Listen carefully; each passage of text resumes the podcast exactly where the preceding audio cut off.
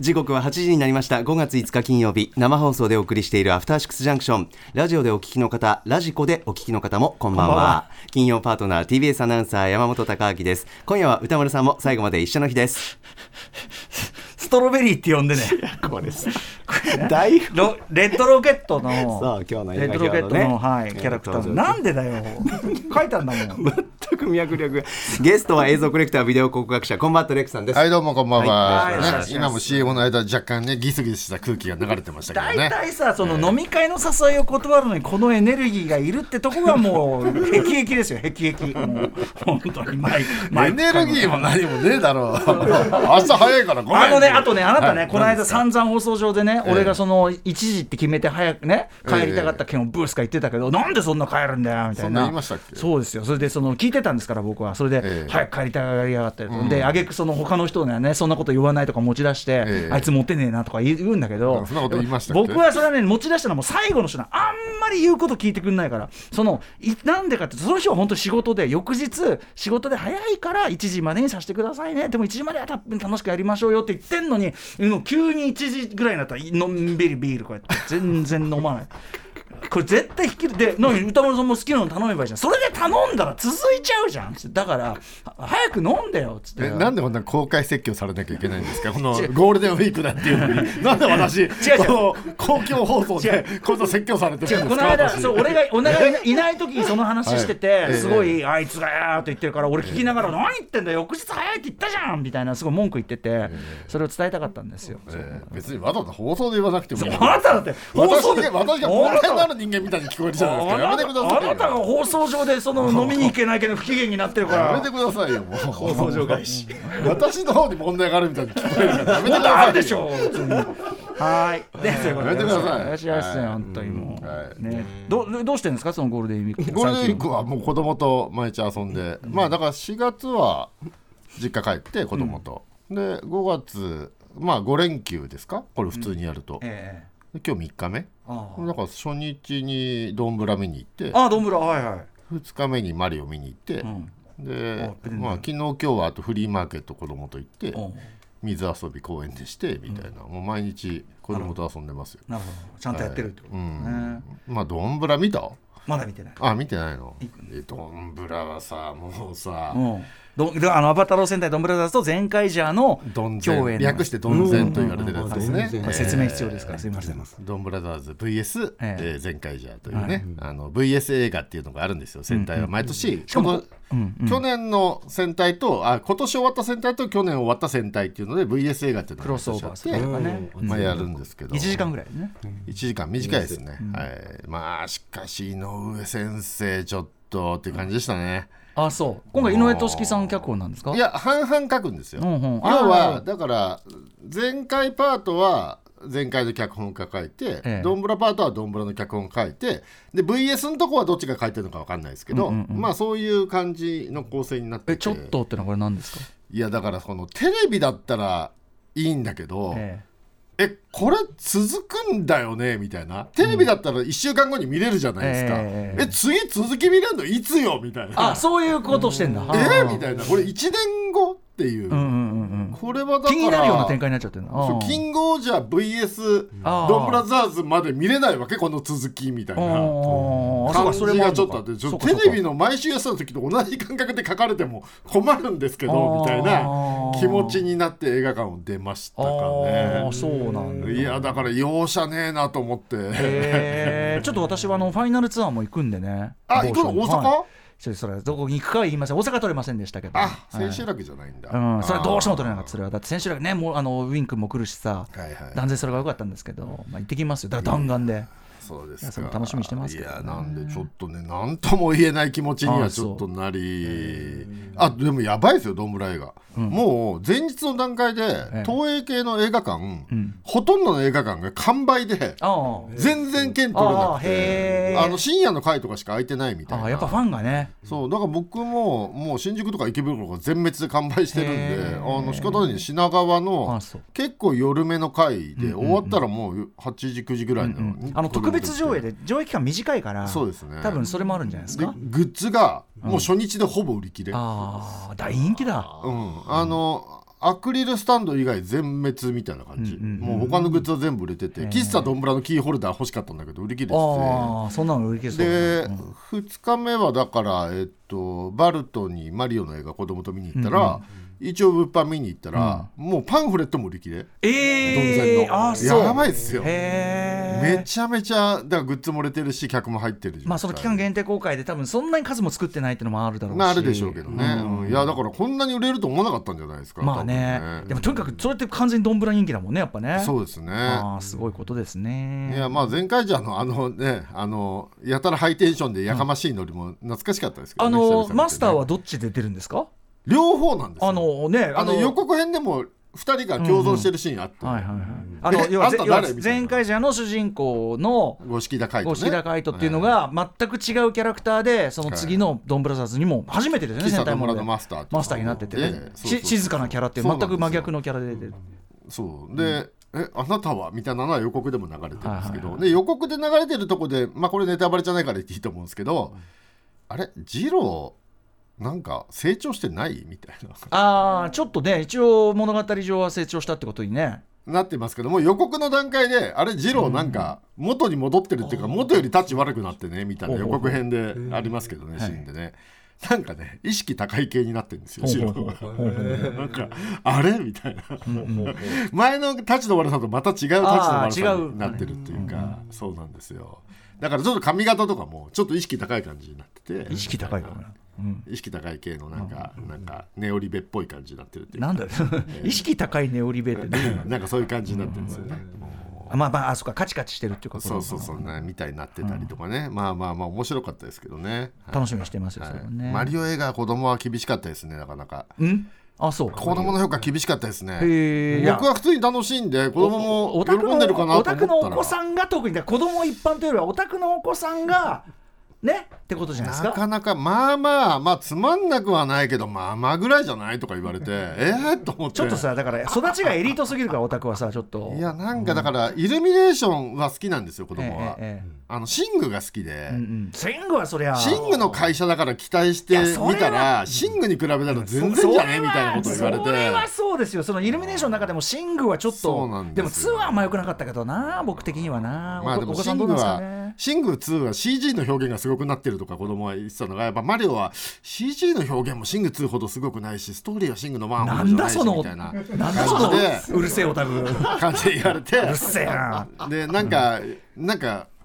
なんか段取りがかったりって言われたあーまあ言ってることは分かるみたいなもうだって絶対にマリオ大丈夫なの分かってんだから、こんなにいっぱいピンチ作んなくてもよくないみたいなこと言われて、まあゲームだからねうん、その60分ぐらいでいいんじゃねえかみたいなこと言われて、ちょっと90分は長いとか言われ本て当になんかレックの良くないところをなんか継承してる感いじやがそすのるなよくないのがそれをさバルトのさ、あああ帰りのエレベーターの中で言出うのよた出たほら最悪でしょあのあなたがさジェダイの復讐のねいやいやいやいや終わった後のロビーでいや大声で俺はちょっ言ってないといや僕は大人だからシーって言ってるんですよ子供にかかと落とし食らうやつですもようでもなさみんな周りをさニコニコして面白かったねって言ってくるでさこれ見よがしこれなはんかそういうことね言っエてチさケットこれはよくないこれはよくないあでこれ見よがしだある意味ア絶ピー対ルだだ絶対そうだ子供だから子供ってなんかそういうのしたがるじゃないですか、周りに水冷や水ぶっかけたくてそうそうそうそうそうあーもう絶対ダメだからって言ってそれはまあ、それはちょっと注意しましたけ どねいやーちょっとマナー的にねちょっとこれはかなりいただけなかったですねだからレックさんが一応大人としてこう丸めているそのエッジの部分を今こういやいやいや受け継いじゃってるからいやいやいや、悪大い意人味でとして丸めてるとかじゃなくて、それは本当に良くないですよ、やっ ぱり。いや、その、自分の中から湧き上がってきちゃって、抑えきれずに言ってるんだったらともかく、なんなんか若干アピール感があるんですよ、まあねまあねなんか子供って。まあねそれはわかりますこれ見よがしに大きい声で言う感じとかにアピール感とかがあるからもうそういうのよくないじゃないですかもう周りのエレベーターの人からしたらこいつ教育どうしちゃってどうなってんだって話じゃそうだんマよそうだよジでしかもそれ映画は館連れてくんなよって話俺その場にいたら「いやあの皆さん間違ってないですよこの人だからこの人の子だから」みたいないやいやいやいや、ちょっと困りましたかね。ヒヤッとしなまるしたほねどねいやいやいやそれは珍事ですねまあ言ってることは分かるがってことは言ってましたけどね、まあそれは確かにシングと比べられるとっていうのはありますけどそりゃそうですよそういやだからシングの会社が作って全米で記録作ってるなんて言うから、めちゃめちゃ期待してたらしかったら、まああれシングの方が面白いぞっていうような、まあ、それはね、まあ、ことを言あわのれ例のあれですよ比べるものではないというねそう我々が出した別のもんだからねね我々が出した結論あるじゃないですか野谷松太郎とは、えっとどすこいじごろのどちらが優れた相撲漫画かというこれく結論比べるべきではない、僕は結構ねマリオが楽しんだんですけどね、なんか子供はまあまあなんかなかなか知まあ、でもそういうこともあるでしょそれはね、まあそもそもなんかお父さんが喜んでる小ネタとかこっちは知らないからさみたいなあ昔のゲームの何が入ってるとか さあみキたいッなズそキッズ正論それはおっさん向けだよみたいな正論 さでもおっさんもだってさおっさんも休園あの休園するために作ってんだからこれ間違いじゃないよね、まあね別にねでも子供的にはそんなの全然知らないんだからさそんなこと言われる筋合いねえよって言えばいいじゃないって言われてさ、もうまあまあ言ってることはわかるがあのエレベーターの中で言うのはやめろっていう、本当はだってガーディアンズとかねやってますからねもうでねガーディアンズは誘ったけど断られたんですえよ嘘、そこなんであんま好きじゃないいやワンとツーも見てねえからって言われてああ、これごもっとも。見ろよって言ってるんだけど、そもそもうちの子2時間の映画は集中力続かないから嫌だって言われるんですよだってマリオだってそんぐらいあるんじゃないマリオ90分うんうんうん、なるほどね。そうそう今回2時間半ある。 2時間の映画は来たあ2時長い間んだ半まだ未体験ゾーンだなそそそううれそうはそうそうそうそう2時間超えるとねもうちょっと嫌がるちょっと長いはね長いです、正直そう。ですうねんでもまあまあ、ガーディアンズファンはもう最高の。はい、あれですまよあねね、。どんぶら映画は60分ですからねやっぱ子供的にはまあいい尺っていうかプリキュア映画とかだって70とかそうだ80ぐらね。いじゃまあ、ないですか、要はその本来はさ、東映漫画祭りとかのさ、何本立てか尺じゃん、あれってそうです本ね来はさ。ね、だしかからも。東映漫画祭りなんかはさそんなに見ないでいいパートもあるじゃないですかなんていうかあの、語弊はあるが。うんいやだから興味ないとこは見ないって子供は集中力切ったりす確かるに確かに確かに。で見たいやつ20分見てまた興味ないやつは20分休んでっていう見方ができるけど。そうやっぱ2時間半の映画ってやっぱちょっとねでももう正午だからそろそろ見れるようになってほしいけどね、まあどうだろうね、まあまあでも大人だって別にそれでだから映画苦手って人もいるから全然それは理解するし、 まあね、まあ人間の集中力は大体90分までって言われてますからね、うん、だからそれを超えると集中力切れてくるから、だから映画って最後の30分にやたらこう詰め込んで集中力切らさないように頑張るのってまあそれもありますよね、まあその息抜きが長い映画で息抜きがうまい映画がやっぱりそれはちゃんと見ててねあれしそなういそうそうそうねだから最後の30分に行く前にちょっと抜くとこ80分ぐらいのところに作る映画ありますよね、うんん切ってもいいようにね、いやいやいやいいいやなそれ将来でもいいじゃないですか楽しみじゃないですか、あそれで話変わるんですけど、ええあのテレビの話していいですかテレビの話先週のあの第1回の松本中井って見ました見ま見したてよないああ見てないんだ、あの第1回のゲストが香取慎吾君で、だから中居君と6年ぶりに出会うっていう番組で、ああのなかなか中居君と香取君のねあの共演はぐっとくるもんがありその前にあの酒のつまみになる話で先月あのー誰だっけゴロちゃんが出たんですよ。稲毛五郎さんそうそうそう松本人志さんの番組にそうそう出はいて、まあそれもフジテレビに6年ぶりに来ましたなんて言ってて、まあだから新しい地図メンバーがフジテレビあ確かに確かに復帰っていう流れうがんまあ最近なるほどやねってて、まあそのね香取君と中居君の絡みにめちゃめちゃグッとしつつも、結構なんて言うんですかすごくセンシティブな、まあこっちの道を選んだらテレビに出れなくなるのは分かってたけどみたいなことを、まあ、香取君が言ってるとこが、まあ、放送され、うんまあだから多分あれをオンエアするのとか、ん中居君と共演するのも、誰かがすごく頑張った結果だとは思うんですよ、現場の人たちが、思いつつも、出役にこんなこと言わせんなよっていうか、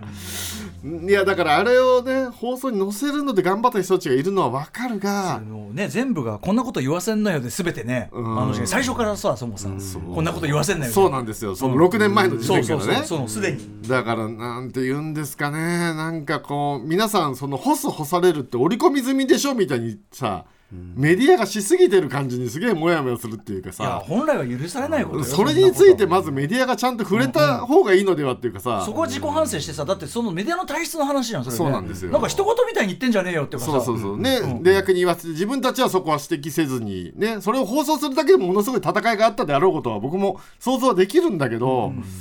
そもそもねなんだかなってまあ、別にこれはフジテレビさんの批判っていうかまあね TBS も含めもう、てかてか全ね全部だとテ思うレんでビすけ業界はど、うんこんなんなんかそんな気持ちにもなっちゃってそりゃそうだそりゃそうだんそりゃそうだっていう感じでしたねそりゃそうですよん違和感とか気持ち悪さそうだからまあよかったねっていう気持ちもありつつ何、なん、とも言えない気持ちになりましたねまあこれから先だから、新しい地図メンバーがねテレビにこうやって出てくるようになると、またそういうシーンもたくさんあるんでしょうね、もやもやするっていうか、よかったなと思いつつもやもやするっていうシーンがたくさんあるのかななんいて思いながやらそれは見てましたねそれはごもっともねあのがなんか送り手側というかメディア側がそうっすねなんかそこを透明化してんのってずるくないっていうそうそうそうそう、うん感じするよね本当は指摘するのはメディア側が指摘してからではないのかっていうかね、うん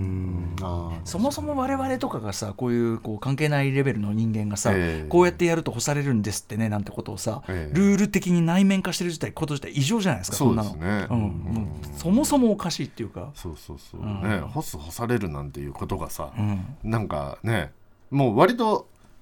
一般庶民にまで浸透してるのおかしくねっていう浸透してる上になんかなんか一種の常識であるかそうのようにそう当たり前でしょみたいになって内面化しちゃってるのがどうなんだろうなめちゃくちゃ良くないやっぱね改めて思いましたね、うんまあ、その辺ちょっとね少しずつ風穴が開きつつある感じもありつつ、まあ、だからこそこうやって今回ね、あの出てきたっていうのもあるんでしょうけど、もうちょっと先に進んでくれるといいなとは思いますかもね。ちろんねそしてその演者に負担かけるっていうのは一番それはねそうですねねえ大変なこともでうすからそれは結局ね一番カトリックに負担かかってるわけですからね、それね。あの鈴木おさまさんのさ書いたさ、あれ読んでもさやっぱりこんなことを演者に言わせるってこと自体みたいな、鈴木おさまさんすっごいじくじくたる思いをさ、まあ書かれててあれすごい素晴らしかったですけどあの文章なるほどね、うんはいまあみたいなこともまあその度に思いつつのゴールデンウィークでございましたあそんなことも思いつつ、はいうん感じでございますありがとうございます、はいまあねちょっと飲み屋でできないからこういう話もしないとねやっぱそうねですよ飲みに行って今日しようと思ってた話なんですけど飲みに行ってくれないんでその飲みにああなたにとってのその飲みの場の話とこの公共の電波っていうのそ の敷居の差のなさっていうのはこれどういういやいや販売になってるでもまあでも裏を放放送上言うことも割と意義が少しはあるまあ確かに気はしますいやいや少ししはじゃない市場にあると思います、ええはい別に結構だと思います、そうだよねどっちかというと飲み屋でしてんじゃねえよって話かもねそうだねちゃんとそれどうせ放送どうせどうせやるから放送で載せろよみってたいな、話かねも、しれないね飲み屋ではどうでもいい喧嘩をすればいいわけです確かからにね、ははいい、そうかもしれませんはいでは行きましょうかはいこの後レックさんと1週間のアトロックプレイバックします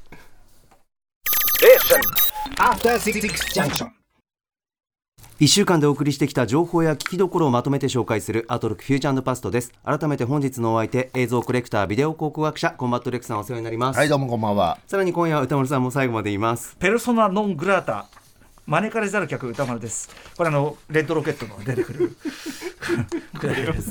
ご本人にこうやって言わせる、説明させるっていうのはどうなんです困かったものでござ台います本はい、はいでは早速今週のアフターシックスジャンクションを振り返っていきます各パートナーそれぞれが選んだ BGM をバックに振り返りますまずは5月1日月曜日です月曜パートナーの熊崎和人です5月1日月曜日振り返っていきましょう6時半からのカルチャートークでは映画評論家で翻訳家の柳下喜一郎さん登場柳下さんの連載10周年そして単行本10冊目皆殺し映画通信死んでもらいますが発売されたばかりということでこの10年間で出会った思い出のご当地町おこし映画を祭り部門女優部門そしてとにかく度肝抜かれた部門この3部門に分けてご紹介いただきました7時からのミュージックゾーンライブダイレクトは現在60ヶ月連続で配信シングルをリリース中のピアノトリオ HZ トリオ3月に東京 LINE キューブ渋谷で開催したライブから3曲を披露していただきましたそして8時台の特集コーナー「ビヨンドザカルチャーは目指せゴールデンウィークの勝ち組ゴールデンウィークに一気見したいカルチャーおすすめウィークということで初日1日目は脚本家で映画監督スクリプトドクターの三宅龍太さんに YouTube から生まれた新カルチャーシネマティックポートレートをさらに芸人で学者のサンキュー達夫さんに NBA や自転車ロードレース中継ドキュメンタリーなど海外スポーツをゴールデンウィーク残り6日で楽しむ方法をプレゼンしていただきました特にこの自転車ロードレースジロデイタリアは世界三大ロードレースにも数えられますしなんといってもイタリアの絶景を楽しむことができるしかもこの週末に見ることができますのでまだまだ見どころたくさんありそうですそして今週のグラビアは上田美沙さんという方をご紹介させてください先週のヤングジャンプでセンターグラビアを披露されている方なんですけれども現在29歳女優さんでもありながらグラビア活動も積極的に展開されていますしあのマッチングアプリの広告なんかでも非常に話題になった方ぜひですねこの上田操ると書いてミサオと読みます検索してみてくださいはいレックさんまずは月曜日ですはいまず18時半ですね柳下喜一郎さんが、えー皆殺し映画通信死んでもらいます」ね10冊目の本が出たということで、えーお越しいただいたんですがね、あのもうライフワークとして ずっとやられている地方の町おこし映画についてなんですけど、なんか今回聞いてたら途中から地方における祭りの祭りっていうのは何なのかみたいな話になってて、うんうんうんなんか町おこし映画の話してたのにちょっと民族学みたいな領域に入ってきてんなと思って。あーでも民族学の研究の対象に年月が経てばそうなり得る話ですでよもこれそうなんかそっちあそういうもんに踏み込んできてるなと思って、うんうんうん確かに確かにちょっとそこが面白かったですね。確かに確かに最初はね、町おこしで、なんか、うんいろんな変な映画ができてるっていうんで、うんね、うひゃうひゃ言いながら聞いてたのが、うんうんなんか学問になってきてるなっていう確感かじがにしました。それだけフィールドドワークしてるってことですそもうんねそうそうそうそう、んんもう体系的になってきて、そうだねだから柳下さんも変な映画見つけたようじゃないじゃないですかやってることがもう、なんか、うんうんうん分析して、そうだね地方において祭りって何なんだだからストーリー上こういうふうに扱われるんだみたいなところになっていってて、うんうんうんうなんかちょっと面白かったですね今回ねこれ聞いてて。あのね、それこそちその地方のそういうところがどうやってこうなんていうのそれこそ祭り盛り上げるために何してるかみたいなそうそうそうそういう一環でもあるからそのコミュニティの話なんですよねすごいね。そして最終的には祭りで解決みたいなね,、そうね話とかも含めて面白かったですね、これ。はいえーそして20時台ですかね、えーこの日から始まったんですねゴールデンウィーク、ええええーゴールデンウィークをこう過ごせっていうねえカウントダウンをね、えーさいろんなプレゼンテーターが来てですねいろんな、えー押し付けてくるっていうのの初日、ええーで、えーっとこの日はお二方ですかねはい三宅さんとサンキュー達そう夫本当さはんで、ね、あの木澤春菜さんも入れるはずだったんですけど、はいはい翌日のちょっと氷川ゆきすかさん、ちょっとあのテレコテレコじゃない、あの氷川さんお休みということになったんで、うんはいスライドさせていただきます。はい、で、えーっと三宅さんは割と優しいというか、うんあのゴールデンウィークを全部使わなくても別にそうね、うん、好きな時間に好きなだけ見ればいいよっていうものだったんですシけネどマティックポートレート。そうですね、でもサンキュー達夫さん以下その後の、えっと、方々この後の曜日来る方々は1個しか選べない感じ 1個選んじゃったら他のカルチャーはもう摂取できないなっていう紹介の仕方のものが多かったそうパッケージの感がかなっ素て晴らしかったですいねう感じですかあね。のだからあと何日だからこれだけ食べれるでしょっていう、その食べ物が全部足されていく感じそうです ねあのそうそうそうあれってだからもこうれがいいと卵7個入ってんだけどみたい なでえっと三宅さんはシネマティックポートレート僕よく知らなかったんですけど、あの検索したらたくさん出てくるんですよそうそうねそう今そうねでも見たらまあ映画っていうよりはなんかミュージックビデオっぽあいももちろんもちろんのが質感のもすのもごありますよく多ねかったなとは思いましたただその三宅さんが面白かったのはそれをしえシネマティックって捉える何をもって人が映画そう的ですっねていうかまあ、必ずしもだから映画的とも言えないところも含めてじゃあ何が映画的なのかっていうことまあがでも、僕らから見たらミュージックビデオにしかぼ見えないものもと撮ってる本人はこれが映画だと思って撮ってるわけですもんね映画っぽいと思っえ映画て的作ってるわけですもんね、あとそのあの三宅さんとね終わった後にすごいしみじみ言ってたのは、やっぱり今はそうやってこうつっぽい映像まで作ることは誰でもできる、それ三宅さんはそれを推奨してんだけど、うん映像ってやっぱりさそのぽいのを作るのが長年難しかったじゃないそうですね音楽に比べると、うんそのぽさに到達するまでで心折れちゃう人が多かったから、そういう意味で多分三宅さんとしてはぽさには到達できるっていう一歩を踏んで踏み出してほしいんだと思うんですよね作り手のなるほ候補どねにね。まあ多分ね機材がねまあだいぶいろいろデジタル一眼のおかげでっていう感じですかね、いやでむしろそういうさこういう、まあ、ある種素人の人が作り込んだ映像で、あこんな綺麗なのがあってある一方で、え宮城さんにねえじゃあなんでプロが作る映像がいまだあんな感じなのが多いんですかっつって、んうんそこなんですよっつって、うんそうですね本当にあのルックに対する意識とかコスト意識が低すぎるってね逆逆にシネマティックってつけてる人たちはルックだけは頑張ろうって気持ちはあるからねそうそうそとかあールックの意識が低すぎるはねこの間もレックとね一番のもう、まあ、ほ特に邦画の問題ですよねね話題でしたよねルックの意識それはね日本のドラマ界映画界のルックの意識の低さっていうのはまあずっと昔からありますよ、だからそのがあのガガンニバルとかはそこがすげえってそう話そうしてるのまにずそこをね、できるんだぞっていそううそこを捨てちゃってる作品が多いよね諦めてるっていうそかうそもそも重要視してでないプロは時間もお金もなくてって言うんだけどそれ順番本当は逆だよねってなるほどどういうことみたいなそうでまあ三宅さんとしてはその業界的構造も100個分かった上でなのでその新世代の作り手にそのルックの意識高い人の中からさらに例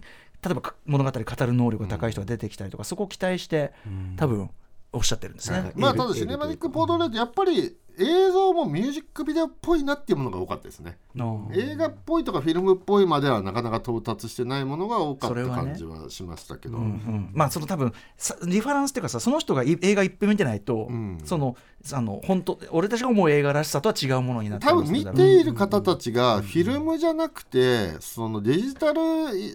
うん、シネマカメラで撮られたものを参考にして多分グレーディングしてるからだとは思うんですけど間ねそうそうだからちょっと映画っぽくはないかなっていうものも多かったですけロどールにしてる映画のもう概念が多分そこと違うのかもしれないし我々とひょっとしたら、まあね多分うん映画的っていうのが、そうんうんその違いも見えてくるのも面白いっていうなるほどことかなっていうまあでもなんとなく人がミュージックビデオっぽく何かやってるっていうのしかやれてない人もいれば、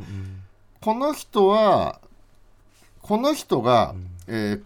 こういう目的ではいおそらくこういうことがあったからここでこういうことをしているっていうことを考えてやってる人もいてまあそれが映画的だっていうことだと思うんですけど、まあ、そこまでやってる人もいるはいますねいくつか見るあとまあとにかくこの業界のスターそのなんていうの作り手はめちゃくちゃ稼いでるんですって。え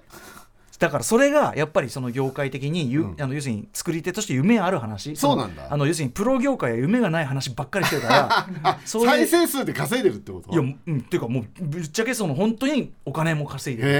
でえどんどんどんどんその出てくる家が豪華になってくるんだってえーじゃあそのお金で映画みんな撮ればいいじゃんね本当の映画いやでもほらそこがだから我々とプライオリティが違うんだってばそうそうそう、 そっかうん、でもとにそれかは違うくでもとにか映く画かが撮れないわけじゃないのでもとにかく稼げるってところで夢あるってところなるほどなでるほど要するに三宅さんは来たれこの業界ってなかなか胸張って言えないことをあすご言くっておっしゃってました胸を痛めておっしゃってまてすねそうそうそうそう、はい、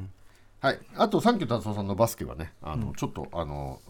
歌間さん将棋に例えてましたけどまあ確かにね、すごい時代羽生さんと藤井さんの戦いにも例えてましたけど、あ確かにねっていうねそのレブロン・ジェームスとねカリーのス話テファンカリーがねそうあそういう局面なんだっていうね、うんただこのねさっき達夫さんのおすすめのスケジュール今僕の原稿に書いてありますけ どこれ全部消化したらゴールデンウィークこれで終わりじゃないですか。充実のね、でさらに空いてる時間でなんか自転車見ろとか言ってたじゃないですかもう何にもできないよこれゴールデンウィークさっき達夫さんの言うこと聞いてたらハマったら幸せなのすでねただこれのプレゼンされてた内容はすごい興味あるんで、この結果が出てたのでさっき達夫さんにもう一回来ていただいて結果知りたいなと思いました。ね厳しいですよこれはこのさっき達夫さんの選んだ方以外 にはちょっと結果報告してほしいななるほどまあでもここでね興味興味持った人でハマった人が一人でも二人でも出りゃそれでそうもいいですわけだねから、まあでもハマる人は出そうなプレゼンではありましたもんね、んはいうんそんな感じでござあいりがましとたうございますさあ続きまして5月2日火曜日です火曜パートナーの宇垣美里です5月2日火曜日振り返ります6時半からは特別企画2023年のゴールデンウィークに一気見もしくは一気読みしたいカルチャーおすすめウィーク2日目残り5日間つまり残り120時間もあるということで一気読みしたい小説を声優で作家の池澤春菜さんにご紹介いただきました3体、まあ、5冊あるわけですけれども1日1冊読めば読み終わるかなまあね1巻読んだ後で満足した私次の2巻からなかなかこう乗り遅れてしまってずっと手をつけないまま私の本棚を占領していたわけなんですけれどもついに手を出す時が来た読む読むぞ7時からのミュージックゾーンライブダイレクトはミュージシャン井原貫太郎さんによる弾き語りライブ音源を披露していただきましたそして8時台の特集コーナー「ビヨンドザカルチャーは読書についてあれこれ語らう雑談企画「ブックライフトーク」今回はラジオパーソナリティタレントの山崎怜奈さんにこれまでの読書遍歴伺いました山崎さんのさすがの語り口に納得するやらわかるわかるとうなずきまくるやら私毎回思うんですけどブックライフトーク聞いてると本当になんかもう今すぐ本が読みたいって気持ちになるんですよねあ早く帰って本を読もうはいレクさんいかがでしたはい、えーまずは18時半ですね、その、えーゴールデンウィーク一気見したいおすすめカルチャーウィーク2日目ということで、えー池澤春菜さんが、えーゴールデンウィーク残り5日で一気読みしたい本ということで、今ね、振り返りで宇垣さんがついに読む時が来ました、読むぞなんて言ってて、 絶対だなとか俺が言ってて、絶対読めねえだろうとか言ってたら、えー古川光さんがですね、いや、読めるんですよ、3体はって言ってました。い5や3体はその池日澤さん間で1日1冊いけるんだ、一冊だと思うけどでもあの池澤さんもおっしゃってたけど基本エンタメなんで、 450ページ。あの、あの要は侵略 SF だし、まあね言っちゃえばそのちょっとバカっぽいとこもあるというか、はいはいはいなんで乗っちゃえば多分早いっていうか、うんなるほどじゃあ宇垣さん読むの早いから本当に5日間でありえると読思み終うわりましたって来週現れる可能性あるんだああとあとなんていうかなあの負けず嫌嫌いだから。うんうんそういうので本読んで読むのやめよう よでとも思った3体を三何にせよ3体ぐらいは読んどくべきは、まあまあこれは歌本何度も言ってましたこしれは、ままあ僕もねこれはマジで、うん僕もさすがに3体まあこんだけ言ってるから読もうかなと思ってましたけど、なんかでもあのそんなに僕中身よう知らんかったんですけど池田さんの説明聞いたらまあなんだろう意外とストレート、そうそうそうそうそう。ますごくあ、新規性がないって言ったらあれでいすやけどでもそのアイデアの基礎っていうか、うんところはなかなか でも、はあるんだ、うんでもそのえっていうそうそうあのなんかいろんなところで聞いた話が組み合わさってる感っていうんですかね、ああもちろんもちろ、うんん、っそていう感じはしてううん抜け抜け抜けとこれをよくやるわみたいな、ううんんそう感じそもあうるいいとこがなんか去年会った時読んでて読んだ方がいいよとは言われたんですけど、そう法事で会った時に言われたんですけど、ねねえいやでもそれこそプロジェクトヘルメアリじゃないけどやっぱりこれ読めや多分評判なりのことは絶対あーまあでもあるわけよ4 300ページとか400ページのものが5冊なかなか読む前はちょっとハードル高いっちゃ高いですよねでも多分その,、その乗っちゃえばじゃないだからそのこれどうすんのみたいなさっきのさどんぶらじゃないけど、どうすんのってところに乗っちゃえばもういいんじゃない、まあそうかもしれないそれ結構早めに乗れますどれぐらいで乗れるのかなまあ、その1巻目がセッティングだから、その400年後にはい攻めてきて、400年後には確実にし地地球終わるから、はいそれまでどうすんだっていう、しかもその手を打っても全部読まれちゃうからどうすんだみたいなセッティングが済んでるから、はいそのやっぱ中の中中編というかその第2部第第二部2部がすっごい面白いらしい。 2部が面白いじゃあ2部にまずたどり着くっていうまあねネットフリックスとかでね全10話で、えー、2期2シーズンとかでやってくれると一いや番てか楽やなるんですだけよやるど、ねんだあよ。やるの、うんだからあじゃあそもううそれにいいじゃん備えそれに備えてっじてゃこあともうそれでいいじゃん。そっちで初めてストーリーした方がいいんじゃないのって気もしなくもないですまあもちろんねそそれを楽しみに取っとくというのもまあっやてっいぱりう点もありますがそしたら池澤さんが「偉いこの時のまでに取っといた偉い!」っつ ってなるかもしれないうん はいまあでもね本当読まねばっていうかねっていうかなんかねこの番組出させていただいてる俺が読ん俺の方が読んでないっていうか多分本屋さんにあんだけ平積みされてるから、うんそうそうそう普通のおじさんたちの方が読んでますよいやもちろねんもちろ本ん当申し訳ない気持ちになりますよあねでもこれ読み始めてますけど本当に面白いっすよ、うんすごいスピード感でまあまあ面白いから売れてるんでしょうな、こんだけ世界中でね。はい、そして「ビヨンド・ザ・カルチャー」「ブック・ライフ・トーク」えーね、山崎怜奈さんがいらっしゃいましたということで、まあ聡明ですね。そうねもうお話がまず整理されている聡明っていうのはまあもちろん前提なんですけどやっぱり聞いててなんか聞きやすいのって気負いがないっていうあか、ーなんか飾らないですね。あー正直っていうか、あと「私すごいんです」みたいな「ん私知ってますすごいんです」とかも一切ないし、逆の「いや私なんかがすいません」もないっていう、だからなんかすごい自然体な聞きやすさがありますね。うんね、どうしてもなんかね歌間さんとか「んえーすいませんね私なんかがね」って言いがちじゃないですすいまか。せんねね、すいませんね そうそうそうまあ俺も割とねその「すいません」感は割とある方なんですけど、そういうのが全然ないのがやっぱりそうねお若いのにね素晴らしいなと思いましたねだからそうあの本当にこの年で自然にもうラジオに、ラジオで素をさらけ出せるっていう才能なんでしょうねそうきっとね。うんなんかそのでもご自身はそのこの後もずっとあのポッドキャストも撮ったけど、んあそのポッドキャストなんかすごい話も面白いです結構ラジオパーソナリティ論ってお互い、うんあのまあ、時間帯とか番組によって、やっぱりそのどんだけ自分を出せ出していいのかとか、うんあの自然に出したそんなに差をつけてるつもりはないのに、うん聞くとその自分はまだそのこうそれができてない気がするっつってえ本当にいやでもでもそでもそれはあの番組の時間帯だよっつってそのやっぱはいはいとあの東京 F のあの時間帯ってあと東京 F のスタジオがそうさせるって話もし、ねこれほうほうすごいあのポッドキャストあの後であの、えー、Amazon ホテルで公開になりますけどこれええめちゃくちゃ面白いラジオ論としてもめちゃくちゃ面白い話2人ともしてるんで。はいはいだからあの今回は多分ここに来てこの時間帯でこのざっくばらんな感じでっていうところで、ちょっとそういう意味では普段よりも解放された山崎さんだったかもしれない。へーあじゃあもう少し固めってことをお昼だとあの昼はやっぱりあそうなんだであのね T のお昼の感じっていうのをちゃんとやってるのよこれがすごいやっぱりね坂上美紀さんイズムと言いましょうかね、はいうんそしてこの20時代、えー一番面白かったのはですね沢尻エリカ別に事件の現場にいたっていうあリスナーの皆さんもあのクローズクローズノートはい、反応してらっしゃいますすごい話でしたねえっと、ラジオネーム米粒月夜さん、えー今週印象に残った山崎怜奈さんがゲストで出られたブックライフトーク山崎さんのしゃべりからにじみ出る聡明さがラジオ越しに伝わってきました小学生の時に本がたくさん読めるから図書委員会に入ったり子供の頃の愛読書「ディアゴスティーニの「週刊そうなんだ」だったりと大変興味深い話たくくさんでした中でも驚いたのは本筋から脱線した話映画「クローズドノート」の舞台挨拶を子供の時に見に行って沢尻エリカさんの生の別にを現場で見ていたこと驚きなまり笑っちゃい ました山崎怜奈さんの人となりが分かり一気にファンになる特集でしたね現場で見てたって人の話初めて聞いたよ、でもやっぱり現場ではちょっとまだ子供だっ たからそこまで何が起そうこそうっそれもたのリアかルだったは分からずってとこも逆 にね まあでも現場に来てたお客さんの中では何もなかったのがなんか翌日かなんかに騒ぎになったみたいなねそうだねのワイドショーが騒ぎ立ててこうなっちゃったみたいなワイドショーとかブブカとかねブブカやってま しただだってエリカ様って呼んでたの俺たちだからね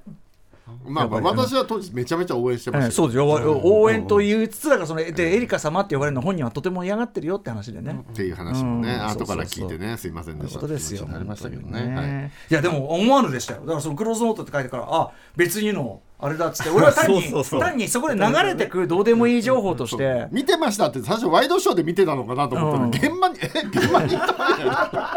私現場で見てる。ねえ。初日の舞台挨拶見に行くって結構マジオタですよね原作のクローズドノートが好きで言ってるんだから、そうやねっぱりかなりね、ねうん、すごいよ俺うん賢いっていうか。まあでも放送中も言ってたけどすごい話だけどそれ以上発展しない話っていう うん、別にだね。まさにただ小学生が見てただけだからね別にね裏話とか何もないですけど、雰囲気味わまあでも面白かったです、はい、あはりがいとうございます。さあ、続きましては5月3日水曜日です。水曜パートナーの日々真央子です。5月3日水曜日振り返ります。6時台のカルチャートークは2023年のゴールデンウィークに一気見もしくは一気読みしたいカルチャーおすすめウィーク3日目ということで残り4日で見切れると思う日本の訪問ドラマの古典について早稲田大学文化構想学部教授の岡室美奈子先生に紹介していただきました。そして7時からのミュージックゾーンライブダイレクトは4月19日にシングルすっぴんハートを配信リリースした新世代歌真似エースとの呼び声も高い歌手の松浦光大さん番組初登場でした。ぜひタイムフリーで聴いてください。そして8時からの特集コーナービヨンドザカルチャーはリスナー投稿企画もう許してはおけない私何度も言いましたよね通称もうゆるお送りいたしました。ようやくほとぼりが私の中で冷めてきたこの時間午後9時30分になるところですがお騒がせいたしましたまあ改めてですけれどもスーパーにおける 100g あたりの表記これは全力でアピールしていただいて構いませんからあとペットボトルのゴミ箱入り口が詰まっちゃうサイズのコーヒーカップ捨ててんのそれ罪人ですから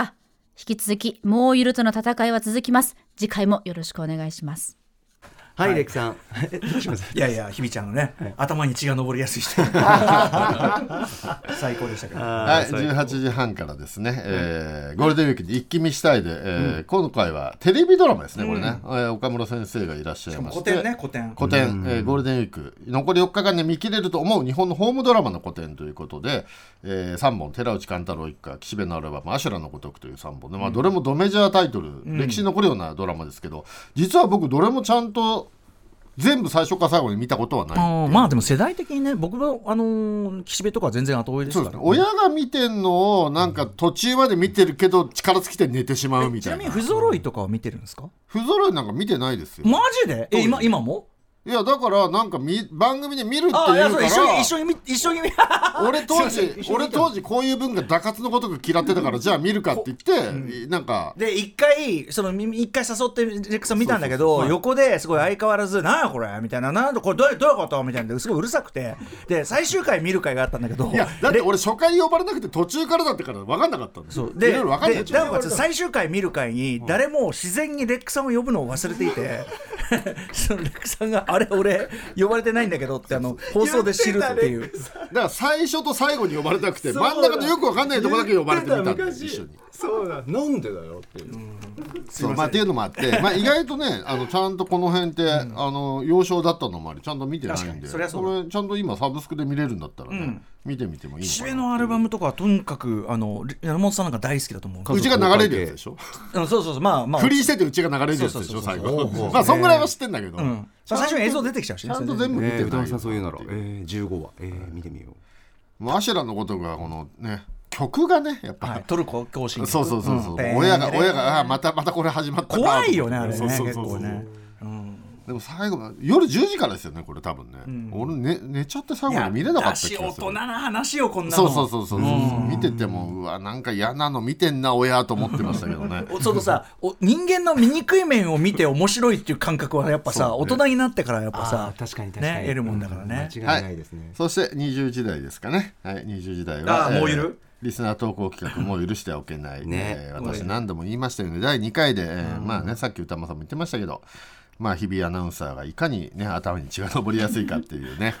企画これ一応確認なんですけど日比さんはお酒は飲んでないん飲んででないす ですよねシラフですねそうですよね日比さんだってどっちかというと飲むと楽しくなるタイプですもんねそうですねまあそうだね。こいれやでもまあね、でもいやでもね、まあまあでも時短だ踏んでこう、だからみたいな。あ怒りっぽくなることもあるんですか怒るっていうかまあ全体にでかいっていうか、なんかでもこれドーピングチェックしてほしいなってぐらい怒りっぽいですよねこれあの怒りっぽいし、やっぱフレーズがやばいのよ。玉ねぎあの 100g80 円の件でさ、あの払わっていこうよってさ、 もうその件は払っていこうよ。いやなんかだからちょっとなんかシラフじゃないテンションも感じるというかいやでもお酒飲んでると、うんあれでちょっと滑舌があの甘くなるだけで、あの感じでもっとパワーアップします しなるほど基本的にはテアンデイの人なんでなるほどねテアンデイなんですよなんか俺ステロイドドとかってこういう風になるって聞いたことあるなと思って知らないでスすテよロイドなんか最近走ったりしてたからステロイドとか打てねえかなと思って一切 ないですちょっとドーピングチェックしてほしいなと思って天然物怒りっぽくなるらしいですよステロイドとかもねいやでもね本当に日比さんがね瞬間湯沸かし器ですねいやでも歌丸さんが国民の孫とかしたけどねあだ名変えた方がいい瞬間湯沸かし器で はよくこんなすぐ怒れんなこの人っていう どのメールでも一瞬で感情にして怒るじゃないなんだなんだろうこの人それなっつってね。あ助走ないですよねそう確すかにぐね怒る普通にええ早いですよねまあもう出まあた出たそれ。つってねうんある意味さ見つけたら早いなんだっけ最高ですよなんかやたらチームとかしたけどもうチームの概念がなんだこれ英語の最後の方が分かんなくあなのさって彼女の納得の仕方が、うん、じゃあワンチームよしみたいな。電車の電車は分かったけどその後半でチームとか言ってるのは何のことかもう俺よく分かんなくなって厄介な納得の仕方だね。ワンチーム。ワンチーム。はいまあ面白かったですという感じです さあ続きましては5月4日木曜日木曜パートナーうないりさです5月4日緑の日木曜日振り返りますカルチャートークは今年のゴールデンウィークに一気見したいおすすめカルチャーウィークブロガーの三角締めさんに映画を9本見て劇場と一体化する秘術バルトナインをご紹介いただきました1日で9本見切るというのがポイントです明日土曜日に実行できるスケジュールもご紹介してもらいましたやるかどうかはあなた次第。すべては自己責任。お金も自己負担です。続いて7時からのミュージックゾーンライブダイレクトはグッバイエイプリルによる取り下ろしライブ音源をお聴きいただきました。メジャーデビューシングルブランドニューメモリーを含めたアトロクのためのスペシャルライブでした。ありがとうございます。8時からの特集コーナービヨンドザカルチャーはジャズ喫茶最前線特集ということでジャズ評論家のなぎら光隆さんにそもそもジャズ喫茶とはどんな場所なのかそして今盛り上がっている理由さらに海外の方が注目するわけまたおすすめの店舗もご紹介していただきましたもう一から全部紹介してもらったんですけれども、まあ、今日の特集を聞けばジャズ喫茶に行ってみたくなるそんな特集でした実際にその本当にねクラシックな雰囲気のジャズ喫茶もある中で最近できたばかりの意外とこうガラス張りで入りやすかったりする店舗もあったりしますのでぜひぜひ皆さんお近くのジャズ喫茶にまずは行ってみてはいかがでしょうかということで以上木曜日でした。はいレクさんはい、えー、ゴールデンウィーク、一気見したいおすすめカルチャーウィークということで、えー、18時半は三角締めさんがいらっしゃいまして、まあ、バルトナインを、で、1日に、なんだっけ、9本見るんだっけ、あとまああのさらなるね新化技でバルト10っていうのをお願い言っしてま。ますしたけどね、面白まかあ、っちたょなっことれ、三角締めさんの喋りがとにかく慌ただしくて、これを実行するのがどれだけ慌ただしいかってことは伝わってきたっていう感 じ。もうとにかく、な、なに、全部の映画最初説明しようとして たから、そんなに情報入らねえだろって。丁寧な方本ま当あ、にとにかく慌ただしいんだなっていうのはすごい分かりました。えー9本見ようとするあとね、の時間がここで重なってますけど隣 なんで隣のスクリーンなんで。それは伝わってきました。はい、で19時代さっきもかかってましたね。はい、グッバイエイブリルとても、えー、ねね80年代後半の何かっていうのをすごい感じるレックことさでんもございきまっした。と好きだと思いましはたい、よ。うんはい、そして20時代ですね、えージャズ喫茶最前線特集っていうね、えー、なぎらみつたかさんいらっしゃいまして、ジャズ喫茶が今ね、そうそう。またリバイバルしてるって全然僕知らなかった。そうそういや俺もちょっとびっくりでございました。はい、これメール来てますかね。はい。ラジオネームボートミンさんです。なぎらみつたかさんの令和のジャズ喫茶特集とても面白かったです。私は特集の中で挙げられていた宮城県名取市にあるコーヒーセッションパブロというお店に長く通っている一人です好きなお店の名前が不意に流れてきて嬉しい驚きでした入店のハードルの低さやオーディオ環境の良さ世代交代の話などに共感しつつ最新音楽の情報発信やレコードのアーカイブ意識の話ではジャズ喫茶が持つ歴史的な役割を再発見できお店そのものの見方が変わる充実した特集でしたジャズ喫茶ぜひフラッと行ってみてほしいです私も自宅にあるレコードを片手に引き続き通いたいと思いますうんすごいねえその日本から世界に広がってるみたいな話もねジャズ喫茶。全く知らハッなシかュったタんグでジャジャズ喫茶。あしかもなんかジャズ喫茶のなんか冊子があるみたいな話してますよね冊子はまあその日本のそのジャズ喫茶案内が出してるのもあればあのフィンランドのジャズ専門誌うのん定番企画として日本のジャズ喫茶の写真。ねあの歌間さんがねなんか中野に中野にあるって僕知らなかったんですそうそう中野にもねんそうあるっレつっッてクやタマさんは連れていけねえとか言ってましたけうど、ん特に劣化は無理ですねあなたはジャズ喫茶行ったことないのないにです何を偉そうに僕、ええジャズ喫茶行ったことありますからおあね、本当ええうんうん30年ぐらい前うに、んうんうんあの渋谷でレコード買って、ん僕当時よくあの「週刊プロレス」と「週刊ファイト」と「週刊ゴング」3冊買ったら、うん喫茶店で読む習慣があったんで、うんうんレコード買ってその3冊を買って、ええどっか喫茶店入るかと思ったら渋谷のなんかムルギーの近くにジャズ喫茶あってあーありそうそう、んんでなんかよくわからんけどジャズ喫茶ってなんか雰囲気良さそうだなと思って、うんうん入ってみっかと思って、うんうんうん入ったら、はいあのーまあ当時ねセカンドサマーオブラブですよ90年ぐらいですから、あの私着てるのはねダボダボのペインターパンツに、ええ絞り染めの T シャどうツ見にてもジャズ絶対弾かねえ だろ。ヤクルトスワローズのキャップをかぶって野村 ID 野球好きなんであの雑誌の ID のバッジとかつけてるあのさ、そワローズれキャッセセプカンドサマーオブラブ関係ない から、頭から上関係ないから。かけられたけどっていう格好で、あのプロレス雑誌3つとレコード屋のレコード屋の袋持ったジャズ男が感でゼすロねだジャズ喫茶にうっかり入ってしまいましてしたらその店、なんて店だったかちょっともう忘れちゃいましたけど、まあその凪田さんがおっしゃってるように、店にでっかいスピーカーが2発ドンドンと正面に置いてあって。椅子が全部スピーカーに向かって映画館みたいに置いてあるんですよ。あーちゃんともそう、んもう鑑音賞集中システムみたいになってて、で、あのもういらっしゃる方ええはスーツの、まあジャズが好きそうなおじさんたちみたいな感じで、まあ俺だけ明らかに間違いなんですよ。ええでももうねのれんくぐった以上、うこれ出ちゃうとなんか失礼か逆なにね失敗したみたいになっちゃうから、これは一応座って頼まねばと思って、ええまあコーヒー頼んだんだけど。あのみんな音に集中してるんですよお客さんが、うんうんうんうんとてもそこで「週刊ファイト」とか読める雰囲気じゃなくて店にね今はねベンゼルの本読んだり自由にできるとこいっぱいあるっつってそうですねいやもうこれはだからハードコアのとこ行っちゃったのねそうですね結構ハードコアなとこでこれは俺もじゃあアルバム1枚分はこれは聴かねばならんと思ってちょっとジャズ分かってる雰囲気でもう耳を傾けて絞り染め T シャツ。絶対お前の格好ジャズ関係ねえだろっていううん感じででしたけどねまあ音はでかいし音はすごい良かったですけどね。うんいやもう貴重な貴重な体験ですよねこれねそうですねいやでもこれは東城が入っちゃいけない店だなと思あっていやもう本当すいませんって気持ちで見せてたのは覚えてますーじゃあそのハードルルの高さだけを胸にこうジャズ喫茶のイメージが思っねてましたけど、今回の特集聞いたらあそうじゃないお店もたくさんあるんだなってことねがねそうですね分かりましたね。ねはいうん、世代交代もねあるっていそうですね特にこのパブローはね本当にそういうお店だって言ってたもんでよいよいよいよはい、ちょっとだからね行ってみても 行ってみてもいいのかなっていうスマホとか見ても怒られない店もあるんですよね。スマホ大丈夫あのイイヤホンはさすがにってま感あじでそしれたけはそど、れでそうですようねん。ですけどはいというような体験はあります。だからジャズ喫茶恐るべしと思いったのやはーいいなそのセカンドサマーブラブラからの説明からの先にさ「いや頭から上関係ねえよそ れ」あ 始めちゃったあ皆さんポッドキャストなどでお楽しみいただけます各コーナーどうぞでは来週1週間のアフターシックスジャンクションの予定を一気にお知らせしますまずは8日月曜日この日のオープニングでは番組から大事なお知らせがありますこれですね、えー前回これをやった、はいあ時間、うんうん何はいはいはい、この前回はこれ発表した途端チケットが瞬時に完売してしまったあれのあれのあれの第2弾ということだけ言っておきたいと思いますのでお聞き逃しなきようといったところでございます。ははい6時半からはアメリカアカデミー賞ウォッチャーそしてボックスオフィスウォッチャーのオスカーの行方さん登場ですアメリカ映画界が一番盛り上がるサマーシーズンがもうすぐ到来ということでこの夏の注目作品やトピックスを興行収入目線で解説してもらいます7時はヒップホップ DJ の DJ はじめさん登場8時はすべてのビジネスパーソンに捧ぐプロ野球の一流選手名監督から学ぶ社会人サバイバル術特集解説はプロ野球志望遊戯ことライターの中溝康隆さんです9日火曜日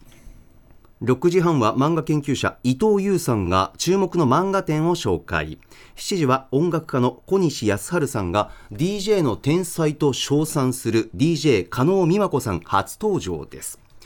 えー8時は年に一度の海外文学ファンのお祭り第9回日本翻訳大賞の総括を選考委員で翻訳家の柴田元幸さんの解説でお送りします